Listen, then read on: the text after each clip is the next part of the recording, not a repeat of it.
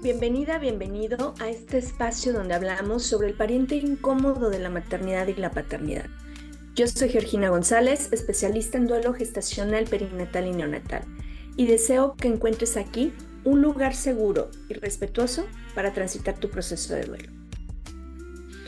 Oigan, antes de entrar al episodio de esta semana, tengo tres avisos que darles o tres eh, eh, actividades que vamos a tener esta semana. Bueno, cuatro, cuatro, cuatro. A ver, primero continuamos con el ciclo de conferencias de quienes van a graduarse el diplomado en consultoría en duelo gestacional, perinatal y neonatal. Entonces, eh, están transmitiéndose en el canal de YouTube y algunas en Instagram. Tuvimos ahí un tema en Facebook que, bueno, no quiso y no hubo forma, pero están maravillosas las ponencias, sé que les pueden ser de mucha utilidad. Atentas y atentos en redes sociales porque ahí les pongo el horario y el tema de, la conferencia. Todavía nos quedan dos semanas más de trabajo con esta, estas jornadas de este ciclo de conferencias. El segundo aviso, se abre el grupo, eh, el círculo de duelo por tema de fertilidad. Es un grupo de acompañamiento para mujeres que están con un diagnóstico que tiene que ver con fertilidad, en un tratamiento de fertilidad o incluso cuestionándote si sigues o no sigues a través de este camino. Te invitamos a sumarte. Nos estamos juntando los martes, son ocho sesiones quincenales, por ahí hacemos un break en Semana Santa y Pascua. Eh, el horario es de 8 a 10 de la noche, hora del centro de México, por supuesto. Nos reunimos en Zoom y si te interesa participar, envíame un mensaje a través de redes sociales para compartirte el enlace y que puedas acompañarnos. Tercer punto, el 19 de febrero tenemos un gran taller online con el doctor Oscar Aldana. El doctor Oscar Aldana, Premio Nacional de Psicología eh, aquí en México, nos va a hablar sobre las herramientas en terapia narrativa para los acompañamientos en duelo. Este taller está dirigido 100% a profesionales que acompañan procesos de duelo. Si eres psicóloga, psicólogo, tanatólogos, eh, especialistas en el tema de salud mental acompañando procesos de duelo, nos encantará que puedas acompañarnos. Igual, envíame un mensaje para compartirte la información. 19 de febrero, 7 de la noche del centro de México. Vamos a trabajar a través de la plataforma de Zoom y de verdad es un taller maravilloso con un expositor maravilloso. Si quieres conocer más sobre el doctor, acompáñanos en el episodio 75, donde nos habla sobre psicotrauma y proceso de duelo. De verdad, me encantará que nos acompañes el 19. El último aviso. Sé que muchas personas estaban esperando esta información Quedan abiertas las inscripciones para el taller de acceso gratuito a la capacitación de código mariposa. Es una capacitación básica para que conozcas qué es y cómo lo implementamos nosotros aquí en Jalisco. Por ahí me dicen, ay Geo, tú no lo inventaste. No, por supuesto que no, jamás hemos dicho que, que creamos nosotros la iniciativa del código como tal.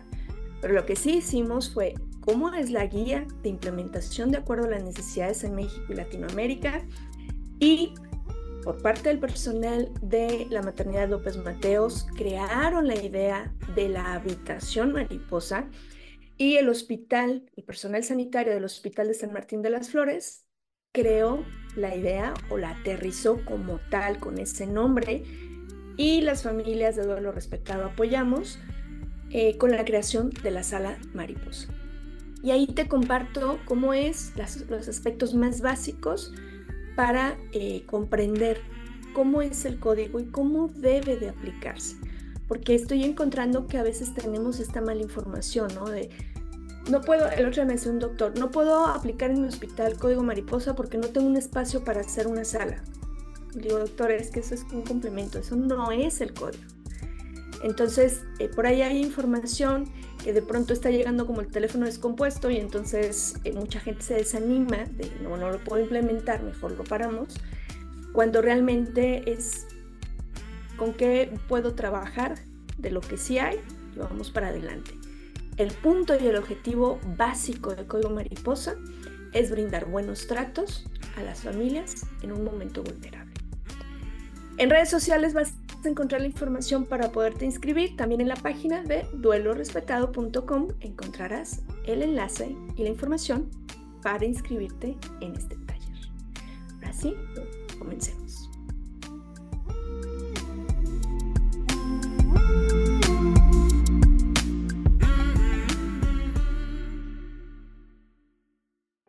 El día de hoy vamos a tocar un tema que, nos han pedido mucho, ha sido un tema muy solicitado cuando abrimos eh, las, las preguntas en redes sociales sobre qué tema les gustaría abordar. Este ha sido uno de los más recurrentes. Eh, y por supuesto para esto pues teníamos que tener a un especialista que, que pudiera apoyarnos con toda esta información y nos acompaña nuevamente el doctor Edson Robles. Él es médico general, cuenta con una especialidad en ginecobstetricia, especialidad en materno-fetal, también cuenta con un diplomado en cardiología fetal y por supuesto, orgullosamente es egresado y es consultor en duelo gestacional perinatal y neonatal y también es adscrito al servicio de ginecología en el Hospital General de la zona 33 en Bahía de Banderas. Doctor, ¿cómo estás? Bienvenido. Qué gusto volver a tenerte aquí en este espacio. Muchísimas gracias, Geo. Ya sabes que para mí es un placer poder compartir un poquito de información y de poder resolver las dudas que pudieran eh, salir para las pacientes y para, para nosotros, ¿no? Que a veces escuchamos muchos de estos términos, pero no sabemos a ciencia cierta a qué se refieren, qué implicaciones tienen y qué es lo que debemos de cuidar este, en específico. Así es, pues vamos iniciando. Hoy vamos a hablar del síndrome de transfusión feto a feto, perdón. Pero a ver, Doc, ¿en qué consiste? ¿Qué, qué es este síndrome? Híjole, Geo, es, muchas veces, no sé si, se te ha tocado escuchar eh, las, los comentarios o, los, las, las, palabras de alguna de, las pacientes que, obviamente en broma, eh, les toca decir, ¿no? Pues yo, de una vez que sean gemelos, ¿no? Para que acabar más rápido sí, yo era de las que decía eso, Doc. Y, ay, qué padre los gemelos. Y en realidad son embarazos complicados. O sea, el cuerpo de, de, una mujer está diseñado para albergar a un bebé. Cuando hablamos de embarazos de orden múltiple o de, de gestación múltiple, eh, las complicaciones y los riesgos que, a los que está sometido el embarazo son mucho mayores. Eh, hablando propiamente o, de la salud materna, eh, la paciente tiene más riesgo de tener enfermedades hipertensivas. Se ha asociado mucho la presencia de la, del territorio placentario, de qué tanta placenta haya, con la aparición de la preeclampsia. Y entonces ahora al tener dos placentas, pues entonces, bueno, en el caso de los, embarazos gemelares bicoriales, eh, el riesgo de preeclampsia o de enfermedades hipertensivas en general aumenta. Eh, existen dos tipos de, de, bueno, los embarazos gemelares nosotros les llamamos gemelares incluso a los trillizos, ¿no? Eh, los pacientes, o, de manera general, coloquialmente se conoce a los embarazos cuando son gemelos idénticos como los gemelos y cuando son gemelos eh, que no son idénticos como los cuatitos, pero en general son embarazos gemelares ambos. La diferencia es que unos comparten un material genético un 98, casi 99% entre los dos gemelitos por eso las, las concordancias eh, morfológicas son bastante grandes. Y en los embarazos en donde eh, hay, cada uno conserva su placenta, los bebés son eh, genéticamente diferentes, por eso pueden incluso llegar a ser un hombre o una mujer. los embarazos que son gemelos idénticos siempre, siempre, siempre van a ser del mismo sexo. Este, por eso es una de las cosas que nosotros nos guían o nos indican que en realidad es un embarazo monocorial. ¿A qué voy con esto? A que eh, mientras menos superficie de placenta alimente a los bebés, el riesgo del, embarazo es mayor. Por ejemplo, si yo tengo a dos bebés y cada uno tiene su propia placenta, la nutrición de cada uno va a estar determinada por la superficie del territorio placentario y cada uno va a tener eh, los aportes y los nutrientes que vaya necesitando de acuerdo a muchas variables, entre ellos la presión de la mamá, eh, los nutrientes de la mamá, las condiciones eh, socioculturales, etc. ¿no? Eh, y cuando dos bebés tienen una sola placenta, dentro de la misma placenta comparten algo que se llaman comunicaciones vasculares. Estas comunicaciones pueden ser entre vasos venosos y entre, y entre arterias, que las presiones son diferentes, ¿no? Las arterias llevan una presión más alta, las venas una presión más baja, de tal manera que las conexiones pueden ser venovenosas, venoarteriales o arteriovenosas, dependiendo de lo que encontremos. Es decir, es como si los dos gemelos se comunicaran a través de la placenta, pero por conexiones vasculares. No sé si me explico. Sí. De ahí entonces, los gemelos que solamente pueden presentar un síndrome de transfusión feto-feto son los que comparten solamente una placenta. ¿Por qué? Porque la transfusión va a ser dada o va a estar eh, condicionada a nivel placentario nada más. Ok. Dicho esto, que me quedó eh, bastante claro, como siempre me encanta que eres muy puntual y muy claro, con palabras sencillas para explicarnos, doctor. Sí, sí, sí. ¿Cuáles eh, son las causas, digo, si es que las hay, y factores de riesgo asociados con este síndrome? Entiendo que, bueno, el tema de la placenta, pero ¿hay algo más? Mm, en general, no, pero por ejemplo, a lo que iba con, el comentario previo de la clasificación de la corionicidad en cuanto a si tienes una, dos, tres placentas, eh, dependiendo de, la cantidad de, deditos que se estén gestando en ese momento, eh, sí va a ser definitivamente un factor, que quizás sea el factor de riesgo más amplio para poder encontrar este tipo de, situaciones. Por ejemplo, los bebés que cada uno tiene su placenta, no vamos a encontrar transfusiones feto-feto, lo que nos va a disminuir pues mucho la movilidad y la mortalidad del embarazo propiamente. Eh, los embarazos gemelares, por, ser gemelares y por ser dos bebés, en donde solo debería existir una, un, solo, un solo bebé, eh, tienen más riesgo de tener partos prematuros, es decir, por el crecimiento tan acelerado de, la cavidad uterina o de la matriz, eh, esta tiende como a reconocer que es demasiado el peso y entonces puede empezar con contracciones desde etapas muy, muy, muy tempranas en el embarazo.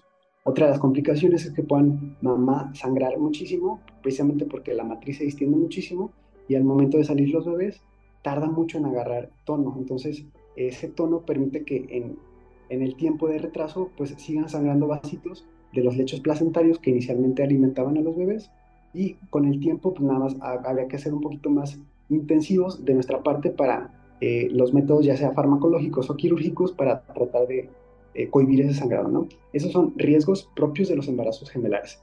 Además de esto, bueno, yo creo que nunca está documentado, pero te prometo que las mamás que han pasado por un embarazo gemelar, híjole, se cansan muchísimo al final del embarazo.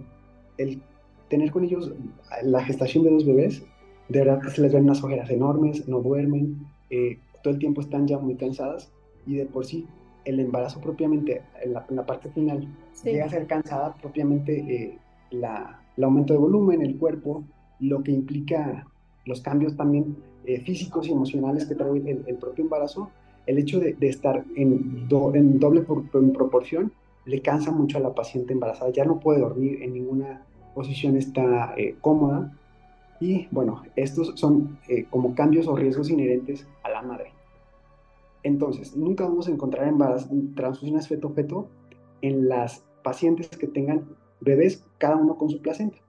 Otra de las clasificaciones que podríamos encontrar sería que cada, uno de los bebés tenga su bolsita o compartan la misma bolsa.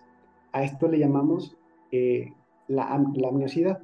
Eh, cuando hablamos de un embarazo bicorial, biamniótico, es que los dos tienen su placenta y los dos tienen su bolsita. Si, hablamos de un embarazo monocorial, biamniótico, es que son dos gemelos con una placenta, pero cada quien en su bolsa, que son los gemelos idénticos. En estos casos, cuando solamente tenemos una placenta, vamos a encontrar al menos eh, ciertas enfermedades que solamente se dan en estos gemelos. Uno de ellos es el tema de hoy, la transfusión feto-feto, otro de ellos es un síndrome que se llama eh, anemia policitemia. Otro de ellos es algo, eh, una entidad un poquito más rara, pero que sí se puede llegar a dar, que se llama gemelo acardiocéfalo. es también una complicación solo de los monocoriales. Y por último, eh, la restricción selectiva del crecimiento de, uno de los bebés. Casi siempre la transfusión feto-feto se acompaña de una restricción selectiva. ¿A qué nos referimos con esto? Dentro de, los déficits en el crecimiento fetal eh, existen dos tipos de restricciones. Una restricción hipóxico-placentaria, es decir, que al bebé no le llega bien los nutrientes, y una restricción selectiva. ¿A qué nos referimos con esto? Que las restricciones selectivas se dan en los embarazos gemelares, es decir, un bebé crece bien, su crecimiento es normal, y el otro bebé se empieza a quedar pequeño. Hay muchas imágenes en donde incluso nacen los bebés y al nacimiento hacen como la comparativa, ¿no? De un bebé muy, flaquito y un bebé muy grande. Esto es precisamente la condición que les da a este tipo de embarazos el que compartan estas conexiones vasculares. En algún momento uno de los gemelos empieza a traer más sangre y más nutrientes que el otro. Y el otro se empieza a quedar más flaquito, más pequeño y con datos de redistribución de los flujos por desnutrición. ¿A qué me refiero con redistribución de los flujos? Que los bebitos no respiran como ustedes y como yo adentro de la pancita de mamá, lo hacen a través del cordón umbilical. Entonces, la respiración de los bebés está llevada a cabo, a cabo por el flujo que inicialmente entra por el cordón. Ahora, ya de ahí se redistribuye a la cabecita, al corazón, hígado y todos los órganos que son vitales en el cuerpo. Cuando hay situaciones de estrés, estos flujos se redistribuyen, es decir, tratan de abarcar los órganos que son más vitales para bebé, como el cerebro, como corazón, como glándulas suprarrenales, les llevan más flujo porque esa situación de estrés saben que puede llegar a dañar de manera irreversible cuando se presenta. Luego entonces existen casos de asfixia perinatal que se traducen en parálisis cerebral infantil, ¿no? Entonces, todo esto es un proceso fisiopatológico que se trata de evitar precisamente con esta distribución normal de los flujos, que cuando existe una situación de, estrés o de hipoxia o de, de insulto hacia el bebé, se redistribuyen tratando de proteger los órganos más vitales. Ahora, cuando existe una transfusión feto-feto, es una condición en donde uno de los bebés recibe la mayor parte de la sangre, mm. pero esta recepción de la sangre eh, puede llegar a ser bastante, mm, bastante perjudicial. Por ejemplo, cuando nosotros tenemos, eh, que dice la gente que tengo líquidos, ¿no? O tenemos algún familiar o conocido con una enfermedad renal o una falla cardíaca, es porque la eliminación y la distribución del volumen en el cuerpo está fallando, es decir, los riñones se, encargan de filtrar el agua, producen la orina y sacan el agua que normalmente tomamos, es decir, un equilibrio entre la ingesta y la excreción de los líquidos. El corazón se encarga pues de bombearlo, es, el, órgano bomba del corazón, digo, del, cuerpo. Entonces, cuando hay una alteración en la bomba del, cuerpo o en la excreción de, los líquidos, el cuerpo se empieza a hinchar. Algo así le pasa a los bebitos que, que sufren este síndrome feto-feto. Al gemelo que le llega más sangre, le vamos a llamar fetorreceptor, es decir, al que le está llegando más sangre. Y al gemelo que no, o sea, que no le está llegando sangre y que al contrario se la está donando a su hermano, le vamos a llamar fetodonador. Entonces, hay un feto receptor, que es el que recibe la mayor parte del flujo de sangre, y un feto donador, que es el feto que se está quedando sin esta sangre. Uno sufre cambios por aumento de volumen en todo su cuerpecito y otro sufre, sufre cambios por disminución de volumen. Y esta condición de uno más que otro está condicionado precisamente por las conexiones vasculares que hablábamos previamente, ¿no? que están a nivel placentario, que no vemos eh, de manera eh, rutinaria en el ultrasonido y que por eso nosotros los médicos fetales eh, estamos bien como pues adiestrados en búsqueda de ciertos datos que nos pudieran orientar a que de manera temprana lo más probable es que se presenten este tipo de, de alteraciones. A lo que te decía previamente, en cuanto a la restricción selectiva, casi siempre una transfusión feto-feto va de la mano con una restricción selectiva, porque uno de los bebés jala más sangre, su, su crecimiento es normal, y el otro de los bebés se empieza, se empieza a quedar chiquito, precisamente por esta falta de, de volumen que puede llegar a existir. Uno de los parámetros más importantes para nosotros clasificar qué tan grave es la transfusión feto-feto es la ausencia de vejiga, es decir, el bebito que le va a estar donando sangre a su, a su hermano eh, va, va, a tener una depresión importante de volumen y prácticamente va a caer en, en algo como, pues sí, es muy similar o es, es parecido o es igual a cuando una persona cae en falla renal, es decir, deja de orinar. Y entonces no vamos a ver la vejiga en ese bebé. Y el otro bebé que le está llegando bastante sangre, vamos a ver una vejiga muy, muy grande. Entonces, eh, es uno de los datos para saber qué tan grave va el síndrome. Eh, otro de los datos es precisamente la cantidad aumentada de líquido amniótico en uno de, de las bolsas y en la otra un bebé así sin líquido. Es muy evidente cuando un bebé en, el síndrome de la transfusión está prácticamente como hasta aventadito, ¿no? Hasta la, la, orilla, porque precisamente el otro está nadando en líquido como, como si fuera una piscina. Eh, estos, estos cambios fisiopatológicos son importantes porque hay que recalcar que los bebés no tienen sistema de regulación arterial propio. Toda la regulación arterial de sus receptores arteriales y cómo comparten la sangre viene directamente de mamá. Entonces, si mamá tiene una baja de presión, los bebés seguramente también la van a tener. Si mamá tiene una alta de presión, los bebés también la van a tener. Por eso, los bebés de mamás que, se, que tienen preeclampsia o hipertensión previa al embarazo se comportan como, como bebés cardiópatas o bebés hipertensos, precisamente porque todo el tiempo también la sangre que les está llegando tiene una, una presión arterial también elevada. Claro, claro.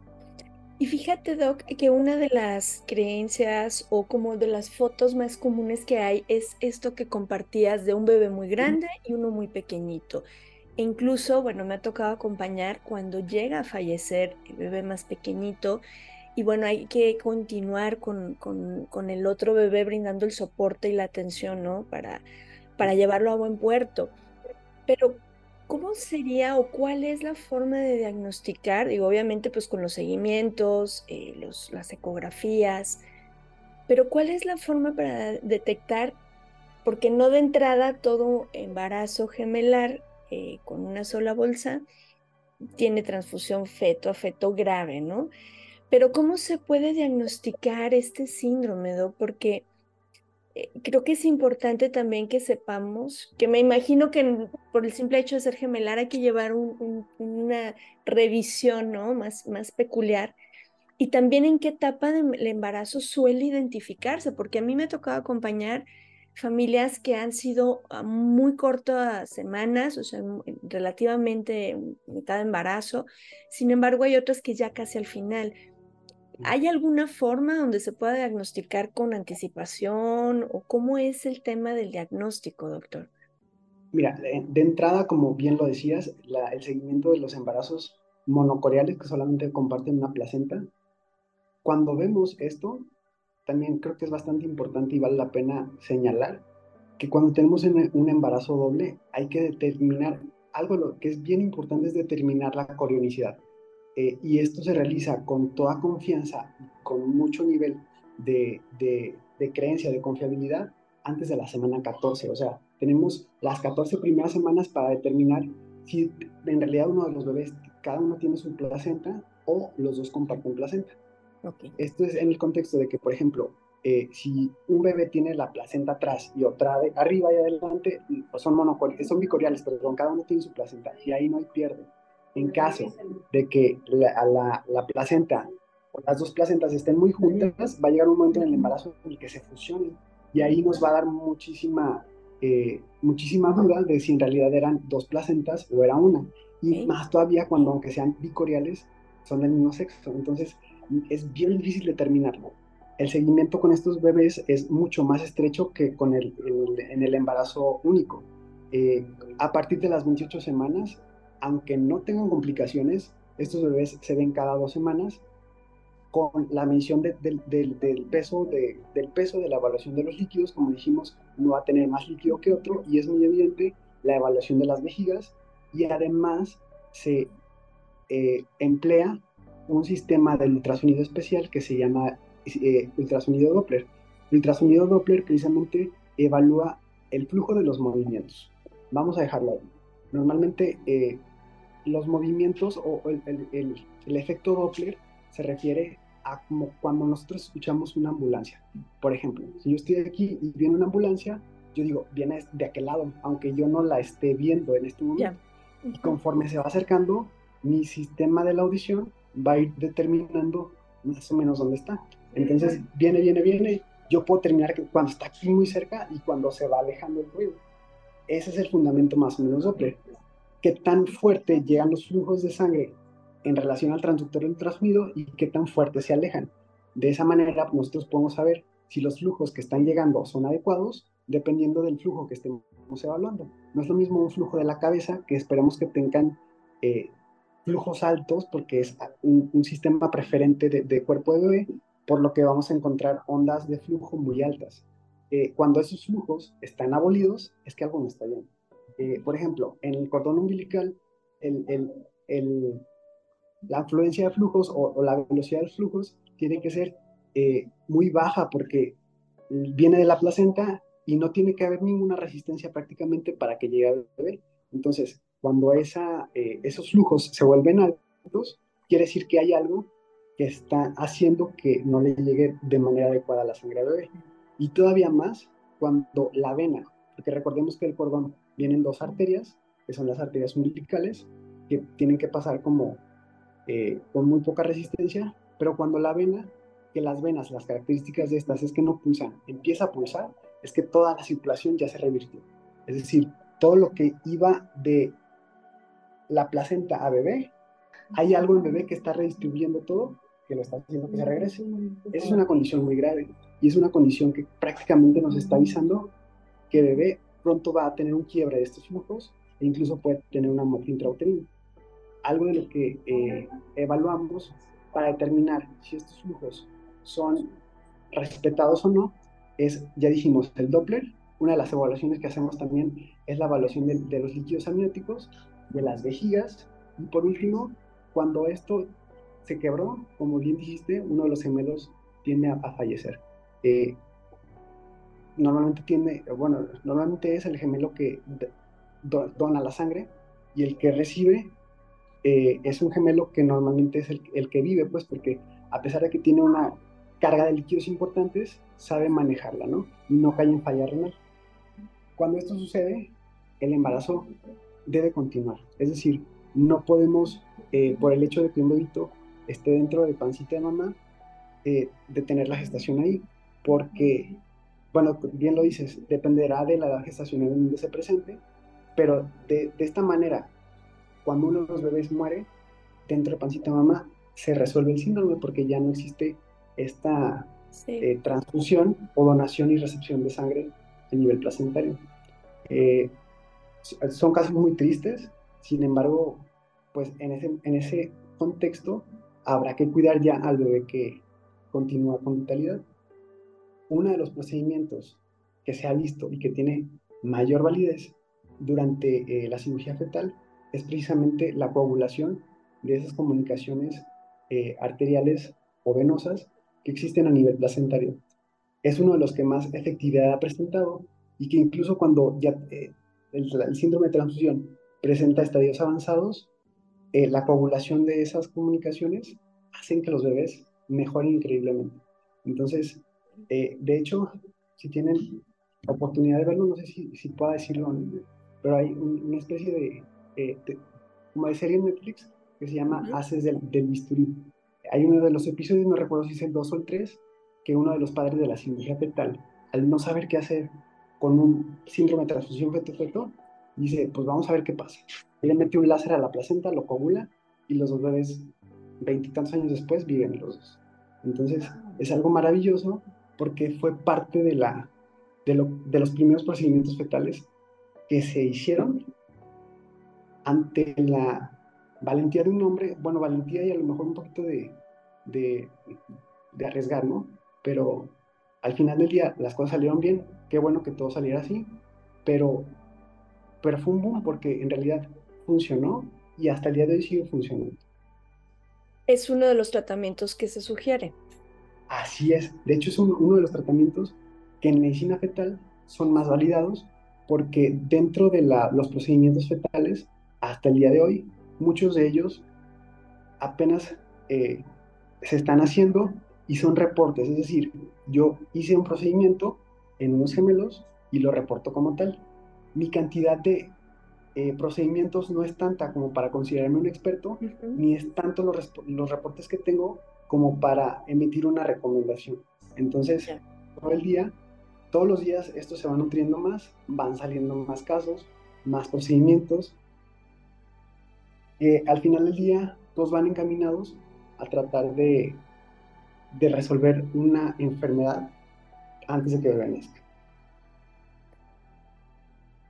Algo que a mí me, impacta mucho, doctor, y, aterrizándolo en el tema del, duelo, ¿no? Que viven estas familias ante este diagnóstico, ante estas posibles, eh, pues estos posibles desenlaces, ¿no?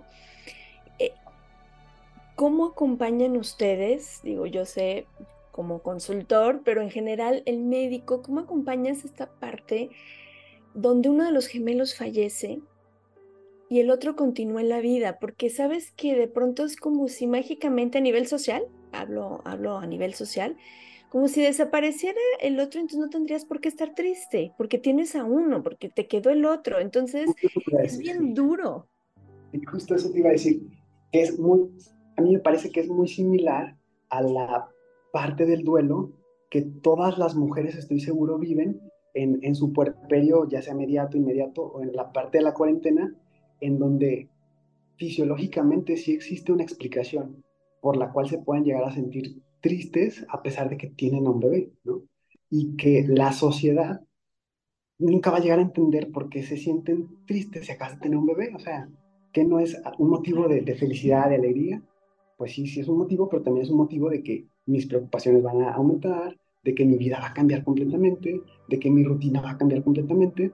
Entonces, es un proceso de duelo, ¿no? Y la otra vez justo estaba pensando que quizás sea uno de los más difíciles porque no sé si, al menos no recuerdo que exista como el término, pero como un duelo encontrado, un duelo, eh, no sé si dividido entre lo que siento y lo que se supone que debería sentir. Claro. Entonces, eh, creo que es uno de los más difíciles de sobrellevar porque tu, tu mente, tus creencias y tu sentimiento entra como en un conflicto entre los tres y pues ninguno se pone de acuerdo. Híjole, yo creo que dar este acompañamiento en específico y te puedo eh, platicar de un caso muy cercano de una de mis amigas de la secundaria que yo siendo estudiante todavía eh, lo viví con ella eh, y no, no, no, es fácil. Y hasta el día de hoy recordamos a, a su bebito cada que es cumpleaños, pero fue una situación así, ¿no? Un síndrome de transfusión feto-feto, en donde el no haber hecho, y es que decírtelo, Geo, suena muy fácil, pero te juro que no es nada infrecuente encontrar en donde, pues no sabemos si son una o dos placentas, no lo sabemos. Y no sabemos desde ahí si partir qué tanta, eh, para empezar, qué tanta periodicidad vamos a ver a las pacientes, una. Dos, malamente, no sé si mala o, buenamente, no sé, yo no suelo manejar así, pero muchas veces cuando se tratan de embarazos gemelares, los costos médicos aumentan mucho, en el sentido es como si fueran por dos, ¿no? Eh, no sé, pues si normalmente hago una estructural en un costo, pues el de los gemelos lo cobro por dos, porque son dos bebés. Y esto, pues que tienen la culpa los papás, ¿no? O sea, no decidieron traer dos bebés al mundo, ya sabemos que es muy difícil el embarazo gemelar como para todavía tratar de limitar como el seguimiento porque son dos.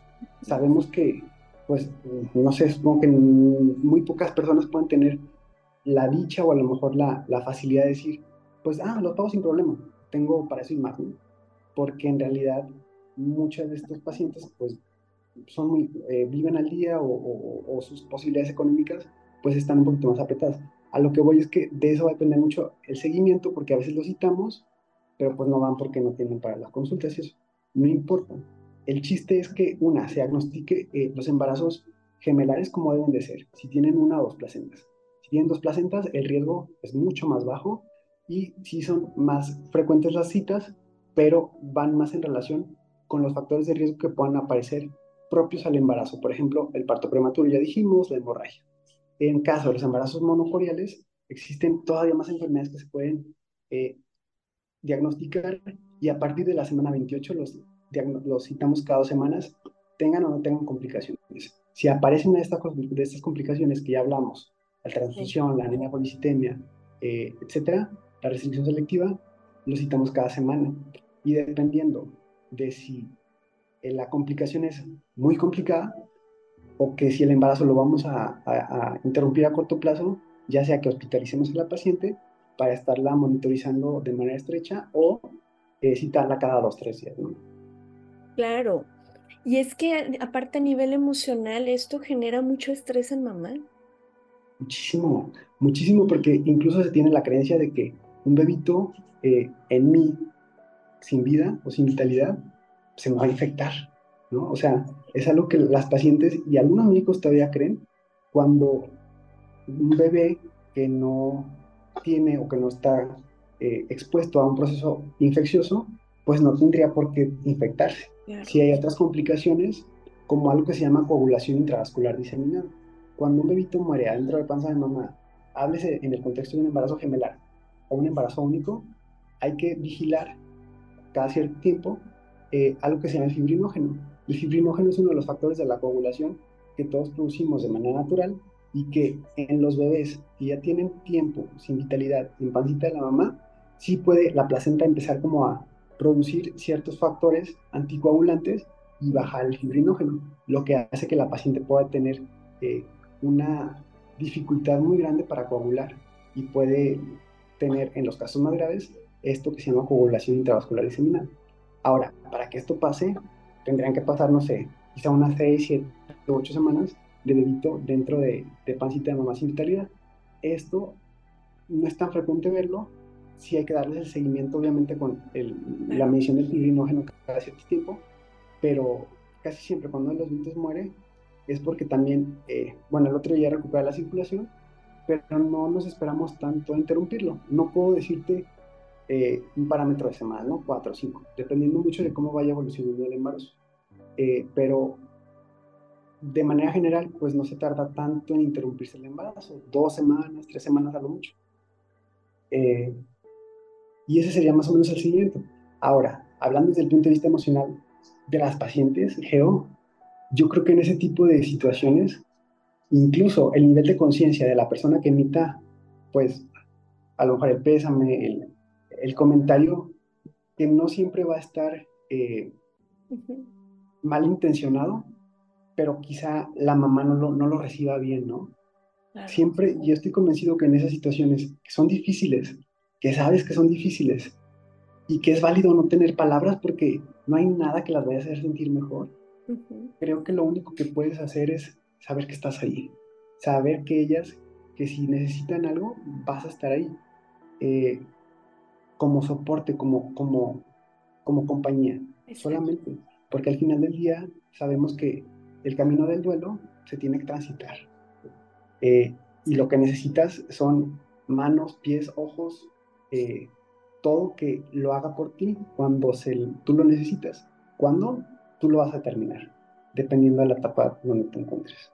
Exacto, qué importante esto que compartiste, Doc, porque creo que estas familias necesitan vivir su proceso de duelo aunado, es, es una sensación agridulce, aunado a la felicidad, si es que todo, ¿no? Si, si vamos evolucionando con el otro, con el sobreviviente, eh, si todo va evolucionando es, es agridulce porque es sentirte muy contenta. Incluso hay un episodio donde Patricia Coronel vivió una situación similar y ella, por ejemplo, nos decía, ¿no? Cada, cada cumpleaños, pues celebro a mi hijo, pero también recuerdo que tengo uno que no estoy celebrando en la vida. Ah, o sea, no, no, no podemos dejar de lado esta sensación ambivalente que tienen que vivir y que va a ir acompañado en el proceso. Y, esta cuestión de decirle, bueno, pero ¿por qué estás triste si ya tienes a uno? O sea, no importa que el otro no está, pero disfruta este.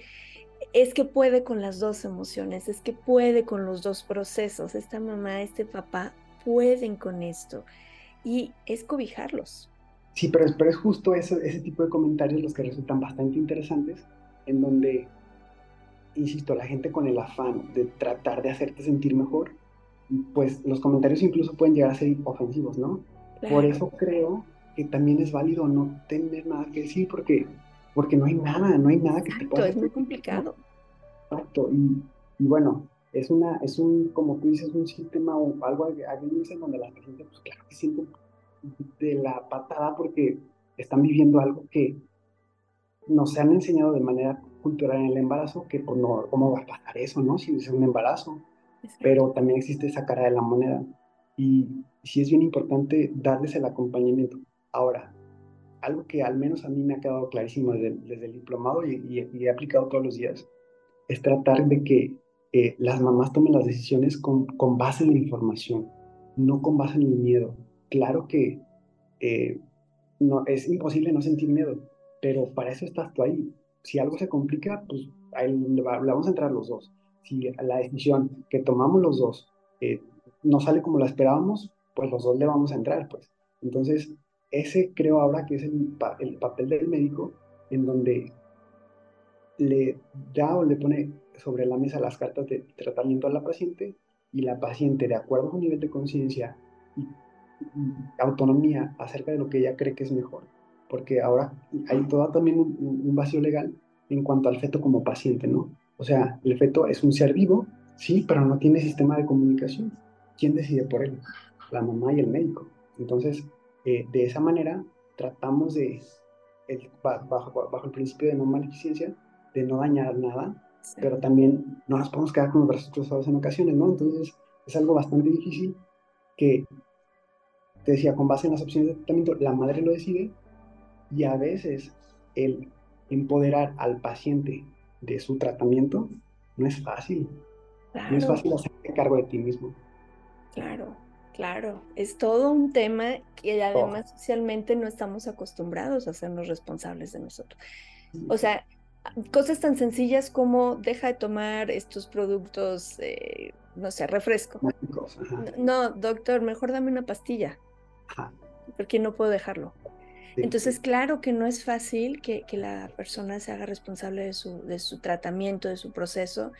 Y, no es fácil en estas situaciones, insisto, son muchas mamás las que han pasado, muchas familias quienes han vivido y tenido que despedir a uno de sus bebés mientras el otro continúa en la vida, eh, mientras reciben a uno, pues hay que darle sepultura al otro y, es sumamente difícil. Entonces, pues es abrazarle, sostenerle, ser ese, esa compañía que requiere, ¿no? El estar atento también a sus necesidades físicas, quizá te traigo de comer, quizá te, eh, que si tienes otros hijos, pues voy por eso a la escuela, vengo y te pongo una lavadora, como este tipo de cosas, porque realmente es muy complicado eh, querer que ya estén bien y que, y que no se sienta el proceso de duelo porque está también la felicidad de la vida que llegó a través del otro hermanito. Es, es bastante complejo este proceso de duelo. Es muy complejo y más por el tema en donde, al menos, bueno, yo lo veo de, de esta manera, ¿no? Pero culturalmente también nos han enseñado que la felicidad es igual a, alegría, a, a, gozo, a júbilo, a, sensaciones que nos hacen sentir bien. Pero el humano tiene la capacidad de sentir todo, todo. El enojo, la tristeza, las etapas del duelo de las que ya hemos hablado. Eh, ¿Por qué no vivirlas? O sea, ¿por qué decirle a una madre no estés triste? Si también la tristeza es parte del crecimiento como humano y es parte de lo que te hace, te forja y te hace a ti mismo. Y creo que también, en cierto modo, la tristeza es parte de la felicidad. Exacto. Y, en, estos, en estos embarazos y en estos síndromes, concretamente de, embarazos gemelares, que bueno, solo vimos de pasadita uno, pues sabemos que hay muchísimos más y que ya estaremos platicando. Como siempre, Doc, un, un placer, un honor tenerte aquí. Insisto, me gusta, bueno, yo soy como muy de explícamelo con peras y manzanas y me gusta que, que ha sido muy claro. Eh, sé que a muchas personas, a muchas mamás, muchos papás, cuando se usan los términos como transfusión feto a feto, es como, ¿por qué les dicen feto? Acuérdense que estamos del aspecto médico, ¿sí? En medicina, pues bueno, e, el equipo médico tiene que usar los términos que están establecidos para cuestión de los procesos. Pero créanme que con muchísimo respeto para ustedes, para la historia de sus familias, pues el día de hoy espero que este episodio haya sido pues muy, muy ilustrador porque sigue habiendo desinformación al tema. Como siempre, Doc, un placer de verdad tenerte aquí. No, pero gracias, gracias. Ya saben, aquí cuando, cuando se necesite. Y también por ahí un café, nos vamos luego todos a tomar y a, y hablar de estos temas que son, como tú dices, interesantísimos y que les podemos sacar otro tema y otro tema. Claro, claro. Doc, para cerrar, ¿qué les compartirías a los papás que están recibiendo recientemente este diagnóstico y que básicamente les cayó como un balde de agua al Siempre hay que, siempre, siempre es importante que las mamis que tienen embarazos gemelares determinen cuántas placentas tienen. Eso nos hace muchísimo eh, más fácil la vida a nosotros como los médicos y a ellas también les da más certeza del pronóstico que puede ah, venir, ¿no? Eh, siempre asegúrense de, cuando, si son por ejemplo dos bebitos, saber si cada uno tiene su placenta o comparten placenta. Eso es, eso es fundamental y es vital. Y aunque suene tonto, a veces nos cuesta trabajo determinarlo después porque la mamá nunca supo solo porque eran dos bebés. Entonces, y ella en, su, en su nivel de conciencia y en su entender que no está mal, eh, sabe que si nacen iguales, pues son gemelitos y si nacen eh, de diferentes rasgos, son cuatitos, ¿no? Pero esto a nosotros sí nos sirve mucho para justo tratar de buscar este tipo de enfermedades y que el seguimiento sea mucho más estrecho. Eh, cuando se recibe el diagnóstico, todo el diagnóstico prenatal, sé que es difícil para, para la familia, claro que debe serlo, pero también cuando tú lo vas a dar, recae una responsabilidad enorme, desde cómo lo vas a dar hasta de lo que le vayas a decir a la paciente, de seguro va a cambiar su vida, en ese, de ese momento hacia adelante. Entonces, obviamente la invitación sería tanto para los médicos como para las pacientes a tener un sistema de comunicación mucho más efectivo y más confortable, de tal manera que nos pongamos en, en, la posición, en la actitud de lo que siempre tratamos de hacer, ¿no? Eh, podemos resolver las dudas las veces que se necesite, pero lo ideal es que la paciente se vaya informada. Esa es la clave, la información, que la paciente tenga información. Sabemos que la primera la primera respuesta al tratamiento o más bien al diagnóstico siempre es un bloqueo, un shock, pero ¿por qué? Porque a mí, ¿qué pasó? ¿Qué hice mal? Nada, información. Entonces, la vamos a tener que repetir varias veces, ¿sí? La paciente necesita escuchar varias veces, ¿sí? Entonces, con base en eso, ella, se va a quedar más tranquila. Ahora, siempre se agradece más que te digan la verdad, aunque sea muy, muy dura, pero te juro, te juro, que yo he tenido pacientes que me han agradecido porque me han dicho, doctor, es que así como me dijo que iba a pasar, así pasó. Y, no, es que uno vea el futuro, sino que conoce como la historia de la enfermedad. Lo que les diría es que traten de aprovechar, hay tratamientos para, para este tipo de transfusiones, son efectivos, a lo mejor no, no están tan al alcance, pero si de eso dependiera la vida de mi hijo, creo que todas las personas que tú le digas, por ejemplo, si usted me paga 3 millones, pero su hijo va a caminar, yo no sé de dónde, pero lo saca. Yo no sé de dónde le hace la gente, pero lo van a hacer. Siempre que te depositen esa confianza, tú no tienes más que respetar. Entonces, en este tipo de situaciones en específico, si hay tratamientos, no son muy accesibles, pero también hay fundaciones que nos pueden ayudar a acceder a ellos, ¿no? Eh, que igual, ahorita vamos a mencionar redes sociales y eso, pero en caso de que se presentaran, eh, tratamos la, manera de, buscarlas. Yo, en, lo personal, no llego todavía a esa parte donde hacemos este tipo de procedimientos que son mucho más especializados, pero sí conocemos que eh, contactos, gente que nos puede ayudar a, por medio de, altruismo, tratar de ayudar a los bebés también. Excelente, Doc. Pues aquí les vamos a dejar la información del doctor. De verdad, eh, un gran ser humano que yo me siento muy orgullosa de tenerte cerca eh, en este camino como aliado con, con, las pacientes, con las familias que nos guste o no están transitando un proceso de duelo. Qué bonito que puedan toparse con personas tan empáticas y preparadas para brindar este sostén y contención en su noche oscura del alma. Mil gracias, Doc, de verdad. Gracias, de verdad, un placer como siempre. Y gracias a ti que nos escuchas, si este es tu caso, si esta es la historia de tus bebés, te abrazamos, te abrazamos con mucho cariño, con mucho respeto. No están solos, ¿sí? Hay muchas personas que han vivido situaciones similares y que también pueden brindarse esa compañía y ese acompañamiento. Y también, insisto, dejaremos los datos del doctor Edson para que puedan tenerlos a la mano. Les agradecemos su compañía, les mando un abrazo muy, muy, muy grande. Recuerda dejarnos en redes sociales los comentarios sobre este episodio y compártelo, compártelo, porque de verdad no sabes quién muy cerca de ti pudiera estar viviendo esta situación y no, no quiere abrirlo y le da pena como compartir esto o no se siente cómoda o cómodo. Y entonces esta información le va a ser de muchísima ayuda. Gracias nuevamente. Exacto. Siempre, la verdad. Así es. Gracias nuevamente por acompañarnos y bueno, te recuerdo, yo soy Georgina González, especialista en duelo gestacional, perinatal y neonatal y deseo que todas y todos podamos tener un duelo respetado. Hasta la próxima.